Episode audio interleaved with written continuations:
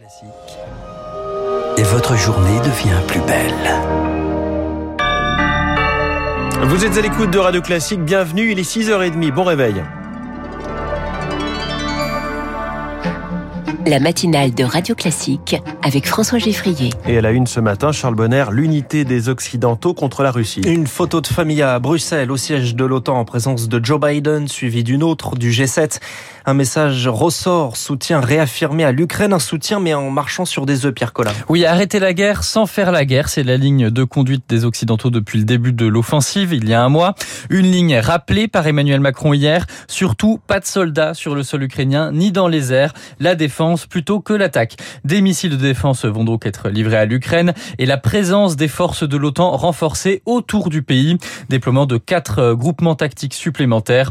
Plus de 100 000 soldats américains sont actuellement présents en Europe. À cela s'ajoutent de nouvelles sanctions économiques envers la Russie. Toutes les transactions impliquant les réserves d'or russes seront punies. Les États-Unis ont pris de nouvelles sanctions économiques contre les 328 députés de la Douma et contre 48 nouvelles entreprises du secteur de la défense. Enfin, Volodymyr Zelensky l'a rappelé hier, il craint l'utilisation d'armes chimiques par la Russie. Si jamais le cap est franchi, Joe Biden a promis une réponse de l'OTAN. Laquelle? Eh bien, c'est toute la question pour le moment. Pierre la réponse tout aussi floue d'Emmanuel Macron. L'ambiguïté stratégique et la discrétion sont plus efficaces, dit-il. Sur le terrain, pourtant, l'Ukraine accuse la Russie d'utiliser des bombes au phosphore pourtant interdites.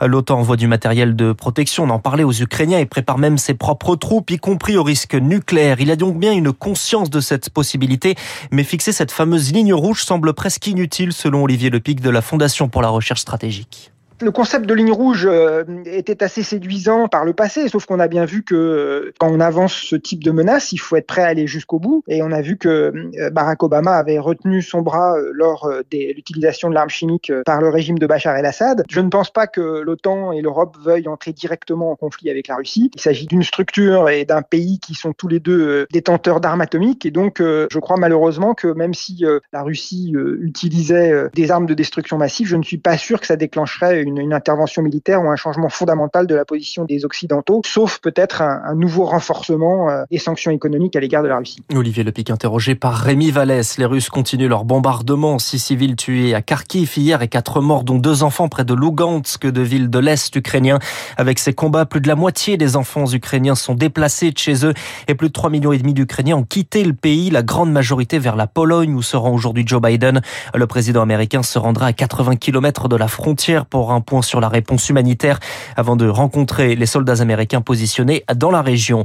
Dans ce contexte de tension en Europe de l'Est, la Grèce achète six rafales et trois frégates de défense à la France et renforce ainsi l'alliance entre les deux pays, montant de l'opération 5 milliards et demi d'euros. Pendant ce temps, les Européens réfléchissent à leur dépendance au gaz russe. C'est l'objet d'un sommet européen qui se poursuit en ce moment. Côté entreprise, les Français présents en Russie sont sous pression. Le roi Merlin, Auchan, Danone ou encore Total, le pétrolier accusé par l'écolo Yannick Jadot de complicité de crimes de guerre. Une position que ne partage pas Jean-Luc Mélenchon, le candidat insoumis était hier sur France 2. Euh, je pense qu'on doit faire attention. Euh, euh, c'est une situation horriblement tendue. Nous sommes tous français. Et tout le monde a dit qu'il obéirait si le gouvernement disait de rentrer. Mhm. Donc euh, doucement avec euh, les noms d'oiseaux, c'est peut-être pas le moment. Quoi. Même position pour le communiste Fabien Roussel. De son côté, Valérie Pécresse estime qu'il faudrait utiliser les yachts et les villas confisquées aux oligarques russes pour accueillir les réfugiés ukrainiens. Ça aurait du panache, dit-elle, à distance puisque la candidate des Républicains est positive au Covid. Elle va continuer sa campagne à distance. Valérie Pécresse fait donc partie des 148 635 cas recensés hier. Nouvelle hausse en moyenne sur une semaine. Ça fait donc 110 000 cas de Covid par jour. Radio Classique 6h34, la guerre en Ukraine, le Covid et maintenant la campagne présidentielle marquée par la mort d'Ivan Colonna. Condamné pour le meurtre du préfet Arignac agressé par un co-détenu djihadiste, Ivan Colonna est mort lundi soir. Il sera inhumé aujourd'hui à 15h à Cargès. Pour le moment, le calme règne, mais l'émotion est vive au point que la collectivité de Corse a mis les drapeaux en berne. Une insulte à la famille Erignac, selon Gérald Darmanin, qui tente tout de même d'apaiser la situation. Il parle d'autonomie et montre ainsi son malaise sur cette situation, selon Arnaud Benedetti. Il est le chef de la revue politique et parlementaire.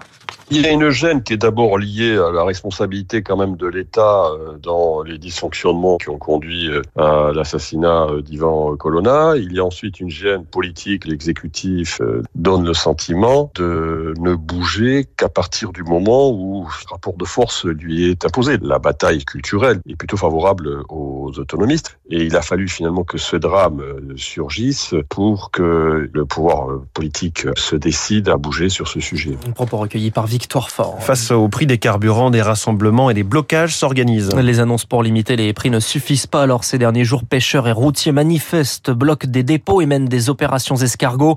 Les sous-traitants agricoles font aussi partie du mouvement et demandent le blocage des prix du gasoil non routier. L'activité reprend dans les champs et le surcoût explose.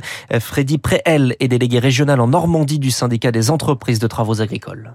Les labours, les épandages ont commencé, les semis vont pas tarder. Le matériel agricole, malheureusement, consomme beaucoup de GNR, gasoil non routier. Pour certaines entreprises, la, consommation GNR était euh, il y a un an de 200 000 euros. Aujourd'hui, c'est 400 000 euros. Il y a même plus de marge dans nos entreprises. Quand les experts comptables mettront le nez dans les chiffres en fin d'année, il va y avoir énormément de casse. C'est loin d'être gagné pour au moins 30 voire 40% des entreprises de travaux agricoles sur la Normandie. On a l'accord de coût. Un propos recueilli par Émilie Vallès. En Ile-de-France, une grève à la RATP pour des augmentations de salaire et contre l'ouverture à la concurrence.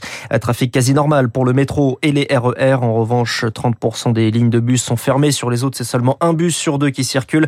Trafic perturbé également sur les tramways. Et puis du sport, Charles, l'Italie n'ira pas à la Coupe du Monde au Qatar. Euh, c'est presque une humiliation. C'est carrément même une humiliation. Déjà absent il y a 4 ans. Ils sont pourtant champions d'Europe en titre. Mais les Italiens ont perdu hier à Naples en barrage face à la Macédoine du Nord. Défaite 1-0. Déjà qualifié, les Bleus jouent en amical ce soir contre la Côte d'Ivoire au Vélodrome de Marseille. J'ai l'impression que vous êtes satisfait de cette humiliation de la Squadra Azura. Pas du tout, c'est une très belle équipe, mais c'est très beau pour la Macédoine du Nord. Vous n'avez pas digéré la finale perdue en 2006 par la France face à l'Italie. Vous avez raison. Charles Bonner, prochain journal sur Radio Classique à 7h.